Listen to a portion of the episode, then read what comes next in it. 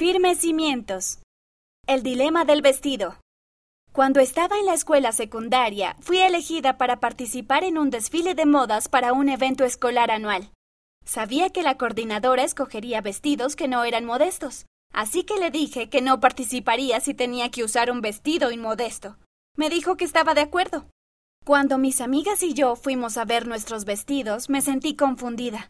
A pesar de lo que la coordinadora me había dicho, ningún vestido cumplía con las normas de vestir y de apariencia que se encuentran en el folleto para la fortaleza de la juventud. Como al parecer no había solución, me probé uno de los vestidos inmodestos.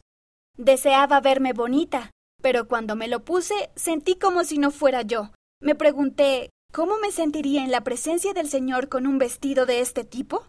Pensé en cómo podría librarme de esta situación, Finalmente encontré el vestido del baile de graduación de mi hermana, que sí cumplía con las normas del Señor.